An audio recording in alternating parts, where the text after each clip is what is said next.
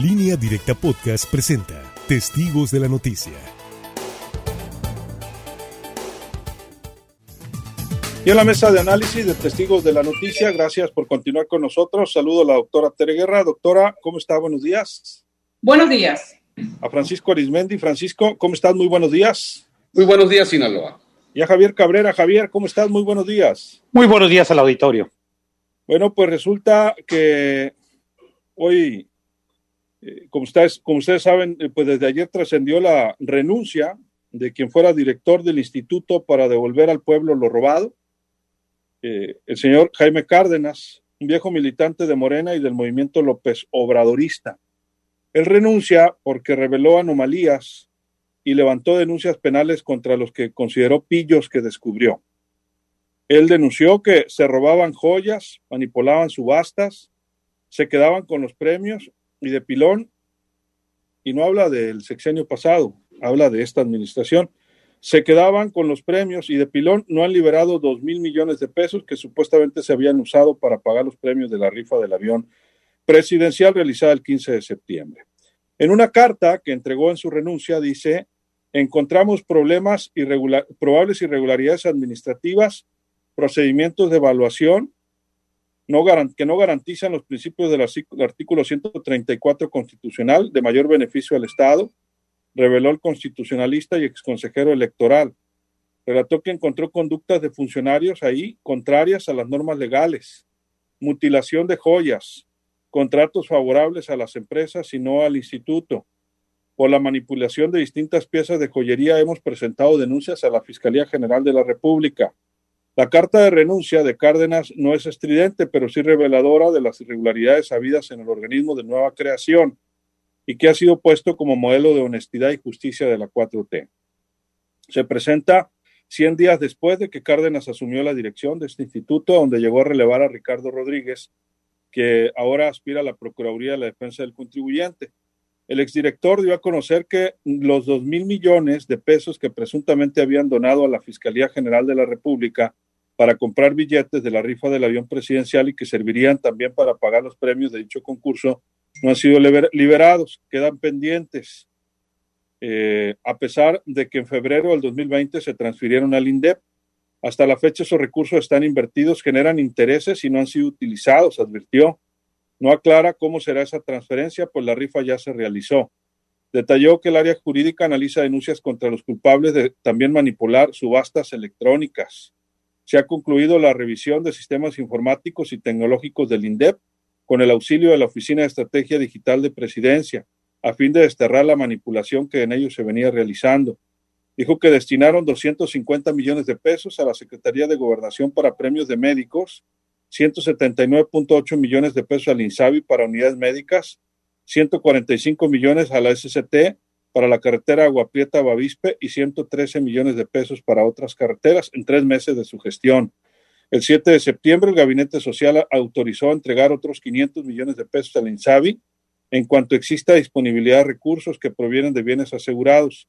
El INDEP es un cofre de recursos importantes, pero no inagotable, para que el gobierno federal realice su política social y prioritaria enfrenta deudas con proveedores, falta de dinero para pagar liquidaciones a extrabajadores de Ferronales y Luz y Fuerza y hasta la devolución pendiente de 376 millones de pesos a la cadena de tiendas Waldo, que le ganó un juicio al SAT, entre otros comentarios que vienen en esta carta que es muy amplia, eh, Javier Cabrera. Así es que pues se pone en entredicho este instituto que era pues modelo justamente de transparencia se supone en el actual gobierno bueno, el, simple hecho de que lleva ¿no? un instituto nacional para devolverle al pueblo, lo robado, pues resulta que este instituto resultó robado. Y es una contradicción y es un verdadero escándalo esta carta donde detalla el hoy el funcionario cuál es la situación que presenta. Se dice que un lote de joyas, 22 joyas, fueron desmontadas de rubíes, esmeraldas, zafiros y parte de oro, y lo cual no pudieron ser subastadas. Todavía no se sabe el monto de este daño al erario público ni quién puede ser los presuntos responsables. Este lote de joyas se dice que estaba en una bóveda de seguridad y bueno, pues sí tendrá que establecer quién eran los responsables de este resguardo. Pero no es solamente este escándalo de lo robado en este sexenio, en donde se dijo que está combatiendo la corrupción y que pues, no se va a permitir la impunidad, sino todo el problema financiero que trae este organismo. Y no hay una explicación de cómo es que ha estado haciendo aportaciones para diversas organizaciones, entre ellos para la rifa. Si trae un adeudo de mil millones de pesos solamente en laudos laborales, también tiene una, un, un, un, casi similar con proveedores, con varias organizaciones que no han podido pagar porque está prácticamente en una quiebra financiera este organismo. La carta que le envía al presidente de la República es bastante fuerte, veremos cuál es la respuesta que hace y se dice que ya este caso está siendo investigado en la Fiscalía General de la República. Yo creo que varios, varios funcionarios de este Instituto Nacional para devolver al pueblo lo robado, pues tendrán que responder sobre todo de estas acusaciones tan fuertes que tienen que ver con esta manipulación que se hacía también con las subastas públicas. hay bastante gente involucrada en un negocio bastante jugoso que se hacía con tal de captar recursos económicos para destinarlo a diversas obras sociales. Bueno, lo que sí preocupa también es el hecho de que no se han liberado los dos mil millones de pesos que se tienen que dar para cubrir los premios que del pasado sorteo de 15 de septiembre del avión, ¿no? Esa es otra situación también. La pregunta es cuándo van a llegar estos recursos a quienes obtuvieron los premios, entre ellos un hospital del municipio de San Ignacio, en el caso de Sinaloa. Bueno, verdadero escándalo está estallando en estos momentos al presidente de la República en una carta que le envía el hoy funcionario Cárdenas, titular de este organismo, que estuvo muy poquito al frente. Así es, roban lo robado, encabezó hoy Reforma, ¿no? Uno de los mejores encabezados sobre este tema. Francisco Arismendi. Bueno, eh, cada vez que un alto funcionario renuncia, pues como que no le gusta al presidente López Obrador eh, los términos en que la mayoría lo ha hecho. Y no fue la excepción con eh, Cárdenas, pues que al presentarle su renuncia le informa, lo debe haber hecho antes, pues toda la corrupción que encontró y con la que estuvo luchando durante 100 días en ese instituto, cuyo nombre pues se lo puso el presidente Andrés Manuel López Obrador. Hay que recordar que en la primera ocasión no pasó en la Cámara eh, cambiarle ese nombre, pero al final, pues con la mayoría que tiene, se impuso. Y pues eh, ha querido el presidente tratar de minimizar esto y utilizó un término muy curioso. Dijo que en realidad Cárdenas se había sentido fatigado y que el que no tuviera la convicción y la condición para luchar y estar al lado de lo que viene siendo la cuarta transformación, pues, pues ni modo. Eh, es decir, se molestó el presidente, se molestó el presidente con un abogado eh, con prestigio, que nunca ha dejado su trabajo de investigador en la UNAM, por cierto, pero que siempre estuvo en los peores momentos eh, jurídicos y políticos, siempre estuvo defendiendo y al lado del actual presidente Andrés Manuel López Obrador. Y eso de decir que se va fatigado, no.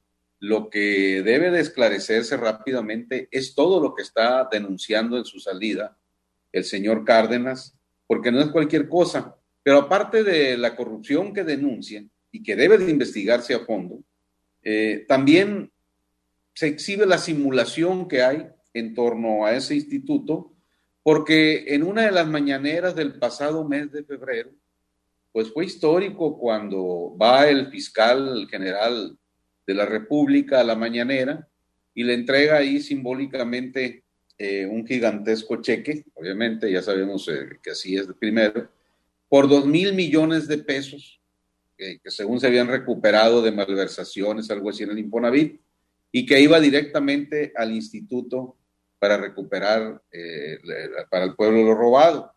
Pues resulta que no, que ese dinero todavía no ha aterrizado en ese instituto, se está generando intereses, pero no lo pueden tocar. Y se supone que de ahí es de donde deben de salir los recursos para pagar a quienes hayan ganado el sorteo del avión, que no se rifó el avión, pero que se sigue utilizando todavía hasta ayer en su comparecencia vía eh, eh, internet a la ONU, pues presumió lo del avión el presidente y lo de la rifa, lo cual sorprendió pues a la mayoría de, los mandatarios que estaban atestiguando esa comparecencia. Pues resulta que no, no han aterrizado esos dos mil millones, por lo tanto, ahorita si usted salió premiado con un cachito de 20 millones de pesos de los 100 que se rifaron, de los, de los 100 premios de 20 millones, pues no sé de dónde van a sacar el dinero para pagarle a los beneficiarios. Pero ahí está, una vez más, eh, de, que la lucha contra la corrupción, pues no únicamente pertenece a los sexenios del prianato, como dicen luego. Es cierto, y lo dijo esta mañana el presidente López Obrador, el gobierno es tan tan grande que pues muchas veces eh, hay infiltrados, muchas veces no se puede estar al tanto de cualquier hecho y que para él le sirven mucho las mañaneras para que vayan y le denuncien cara a cara presuntos actos de corrupción. Pero ahí está, es un escándalo, eh, lo denunciado por Cárdenas, y esperemos pues que se investigue a fondo y que también se acabe con la simulación, porque ¿qué hace que el presidente por tercera o quinta ocasión sacó un pañuelito blanco en la mañanera y dijo que arriba, en la altura, ya no había corrupción? Así es. Doctora, su punto de vista. Sí, yo creo que el problema es eso, que el presidente crea que necesariamente la llegada de él, que seguramente el dinero no es su ambición, pero no es el caso de todos los que lo acompañan. La denuncia de Jaime Cárdenas yo creo que debe investigarse. Él está haciendo una denuncia que al interior del instituto que se supone debe ser como el símbolo de la anticorrupción, el símbolo del combate a la corrupción, el símbolo de, de regresar, precisamente porque su nombre así lo dice, de regresarle a la sociedad todo aquello que fue sustraído a través de gobernantes que se aprovechaban de su cargo, sea, haya sido hoy objeto de una denuncia, porque lo que está señalando Jaime Cárdenas es una denuncia al interior. ¿Qué es lo que dijo? Que joyas que se habían incautado precisamente porque eran objeto de la corrupción o eran objeto de ilícitos, pues al interior del gobierno de Andrés Manuel López Obrador hubo quien les sustrajo piedras preciosas, diamantes, hablan de diamantes, rubíes, eso por hablar de joyas, pero él habla en sí de una serie de irregularidades en el manejo del patrimonio, de este instituto, que creo que no se le debe dar carpetazo. No cabe duda que la condición humana, la tentación, el deseo de meter mano cuando abren la bolsa, pues existe no solamente en México, en el mundo. En el mundo se han evidenciado políticos que supuestamente llegaron con toda una historia este, de honestidad, pero puestos en el cargo, pues terminan siendo, mostrando las debilidades y repitiendo la corrupción que se supone dicen combatir. Entonces, en el caso de México, es obvio que al interior del gobierno de Andrés Manuel López Obrador, no todos traen esa estela de honestidad, ni todos están dispuestos realmente a contener ese apetito de, dinero, porque no solamente es de poder, sino de dinero. Jaime Cárdenas es un académico reconocido, es un investigador de CONACYT nivel 3, que son este, de los niveles más altos que se da en CONACYT. Es, ha sido diputado federal por el Partido del Trabajo sin haberse afiliado eh, al Partido del Trabajo, ha sido un apoyador de Andrés Manuel López Obrador de toda la vida, desde siempre, desde que se postuló 2006, 2012, 2018, una voz crítica fuerte que denuncia, que denunció en muchos momentos la corrupción en los gobiernos del PRI, en los gobiernos del PAN, y la denuncia que hoy está haciendo de un instituto que debe ser símbolo de honestidad, pues es una denuncia que no debe tirarse a la basura, es una denuncia que debe tomarse con seriedad y realmente investigarse. Hay que decir que no, las personas no se blindan, no, no puedo decir, ah, yo militaba en un partido, ahora milito en otro y con esto estoy blindado. No, las personas puestas en el poder, donde hay bolsa, más de alguno, o si no podemos decir, no diríamos ni la mitad, o a lo mejor muchos van a tener la tentación de meter mano. Entonces, lo que necesita el gobierno de Andrés Manuel López Obrador es demostrar que está dispuesto también a investigar a los propios cuando incurren en actos de corrupción. Creo que esta denuncia debe investigarse y debe sancionarse a quien haya incurrido en esos actos. Vamos a ir a una pausa. Reportan un fuerte choque entre un eh, taxi rojo y una motocicleta en la avenida Grijalva y Juan Pablo II en Mazatlán. El conductor de la unidad de dos ruedas resultó severamente lesionado, ya fue trasladado a una clínica. Por si circula por ahí, repito, avenida Grijalva y Juan Pablo II en Mazatlán, tome precauciones atentos, por favor, con esto. Y le decía, vamos a un corte, regresamos, seguimos con los comentarios en línea directa televisión. Felicitamos a Jorge Antonio Petris, que hoy es su cumpleaños, de parte de su familia. Está trabajando, nos dicen, en Sabrita. Saludos a todos los empleados de esa empresa, claro que sí, y especialmente a Jorge Antonio Petris. Regresamos. Luis Alberto Díaz, en línea directa. Regresamos, continuamos con más. Gracias por mantenerse en esta sintonía, la de línea directa. Estamos platicando pues de lo que ha ocurrido en este instituto eh, para devolver al pueblo lo robado. Ha renunciado su titular, Jaime Cárdenas, un viejo militante de Morena, debido a, que asegura pues sigue presentándose ahí anomalías, bastante corrupción y no ha sido posible tener finanzas eh, sanas, no se lo han permitido.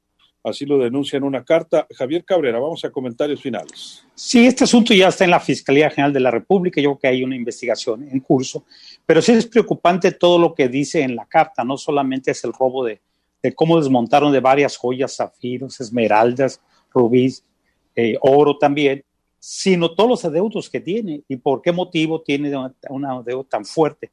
Y en este tema también de, los, de, de los remates que hicieron de bastante bastantes artículos que también hay muchas sospechas que fueron un fraude, tiene que ver mucha gente involucrada, sobre todo quienes hicieron las adquisiciones, hicieron las ventas sobre su con sistema de subasta. Yo creo que va a salir bastante escándalo en este asunto y tiene razón el presidente. Él no puede estar vigilando toda una estructura tan grande.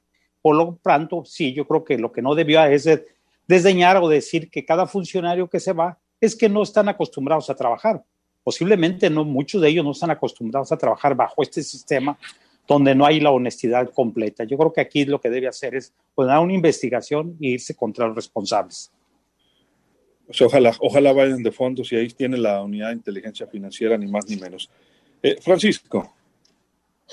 Creo que la edad de Jaime Cárdenas me parece, no sé si son 60 años, algo así, pero no puede hablar el presidente de que se fatigó se pudo haber cansado, a lo mejor eh, él debe haber eh, denunciado esto internamente, ya sea al propio presidente, al propio fiscal eh, o al propio secretario de Hacienda.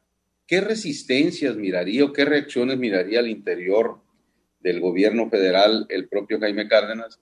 Que mejor decidió, ahí sí, no luchar contra esos molinos de vientos y digo, bueno, pues yo no tengo ninguna necesidad, no veo claro, no es lo que yo pensaba, y pues mejor me regreso a lo mío, a, la UNAM, ahí donde tengo mi, mi trabajo de investigador, etcétera, pero sí le hizo un gran favor, en primer lugar al presidente, al decirle, bueno, si no se quiso actuar cuando yo denuncié internamente, este, lo hago público para que usted pues se sienta más comprometido a combatir mi denuncia, porque por algo se fue Jaime Cárdenas, es decir, al ver cómo estaba, cómo se estaba manejando aquello, pues decidió, al no ver acción, eh, si hubiera visto acción y solidaridad en su denuncia, de seguro ahí continuaría tomando en cuenta la trayectoria de, este académico y, funcionario público, funcionario electoral, etcétera, y sobre todo, como dijo la autora Tere Guerra, cercanísimo al presidente López Obrador, sobre todo en la época de las malas, en las buenas cualquiera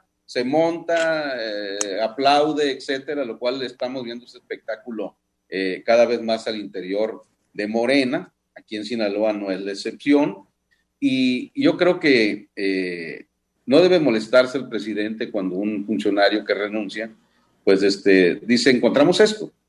Creo que se debe llegar, así como reza la máxima, pues hasta las últimas consecuencias legales para esclarecer quién desmontó esas joyas, quién se robó eh, esos eh, diamantes, esos rubíes, esas esmeraldas, pero sobre todo, por qué el instituto para, recuperar al pueblo lo robado, por qué inclusive tiene más de mil millones que le adeuda a acreedores y ya no le alcanza el dinero que están recabando para cubrir inclusive resultados de laudos laborales eh, que pues suman ya más de mil millones de pesos, es decir, como que la caja chica de ese instituto para recuperar y regresarle al pueblo lo robado, pues resulta que nada más en parte le están dando al pueblo lo recuperado de lo robado, porque finalmente, pues como dice hoy el periódico Reforma, se robaron lo robado. Así es. Doctora, finalmente. Yo creo que lo que se requiere es realmente mostrar voluntad política, de que hay disposición del gobierno de la Cuarta Transformación para combatir la corrupción interna. ¿Por qué? Porque ningún gobierno está exento, ningún gobierno puede decir estoy totalmente blindado como para que no haya actos de corrupción. Menos en un país que trae precisamente arrastrando décadas, si no es que siglos de corrupción, donde el ejercicio del poder ha servido para que se enriquezca y parte del rechazo y el apoyo que ha el rechazo de la sociedad a los gobiernos anteriores y el apoyo que tiene el gobierno de Andrés Manuel López Obrador es precisamente ese sentimiento de hartazgo de la ciudadanía en cuanto a la corrupción practicada por los gobiernos del pasado. Creo que es muy importante que el gobierno de Andrés Manuel López Obrador realmente confirme si está la voluntad. ¿Qué es lo que preocupa? Precisamente que haya tratado de restarle trascendencia a la denuncia. Cuando él dice, es que está cansado, está agotado, no, lo que debe decir, bueno, encontró condiciones realmente Jaime Cárdenas al interior para combatir esta corrupción que se supone este, este instituto es el símbolo del combate a la corrupción,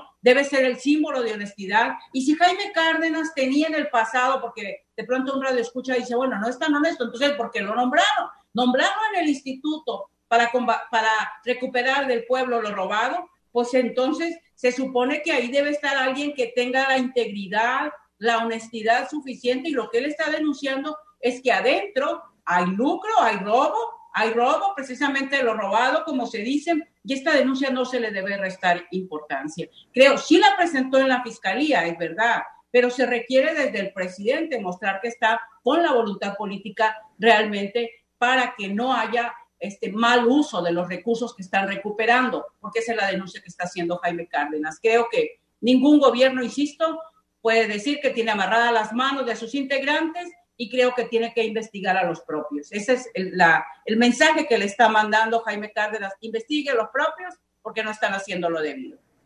Así es, doctor. Muchas gracias, doctora. Buenos días. Buenos días. Buenos días. Que sigan investigando lo de atrás, pero también lo de ahora. Javier, nos vamos. Muy buenos días al auditorio. Francisco, nos vamos. Pues el presidente dijo desde que arrancó su sexenio de que el presidente de la República está enterado de todo de todo, y él eh, sus argumentos los esgrime eh, diciendo que ni Peña Nieto ni los otros expresidentes podían aducir que no estaban enterados de todo. Entonces, se supone que el actual presidente López Obrador, con sus propias palabras, él debe estar enterado de todo y bueno, pues finalmente mando un fuerte abrazo en su cumpleaños a una de las paisanas más queridas de nuestra generación, a Lupita Cabrera eh, Verduzco, Hoy cumpleaños. Felicidades, Lupita, hija del inolvidable maestro, eh, profesor Macario, Macario Cabrera. Felicidades y como dice Luis Alberto Díaz, pues que haya regalo. Claro que sí. Eh, felicidades, Lupita, te queremos mucho toda la generación de Fortense, ya sabes. Buenos días, Sinaloa. Buenos días, así nos despedimos. Eh, reportamos de nuevo, nos dicen en calle Santa Elena, 2313 en Los Mochis, entre Venecia y Luxemburgo, una casa azul que pues tiene fugas de agua los vecinos se han estado quejando, brotes de agua constantes, tiene días, pues piden que la Japama los atienda. Esto en los mochis y un caso de CFE que nos mandó Alejandro de la Vega en Bachigualato, ya lo estamos pasando y damos seguimiento también a su caso, Nancy Juárez en Culiacán. A nombre de todo este equipo, soy Luis Alberto Díaz, que la pase, de lo mejor. Acabas de escuchar Testigos de la Noticia, en línea directa podcast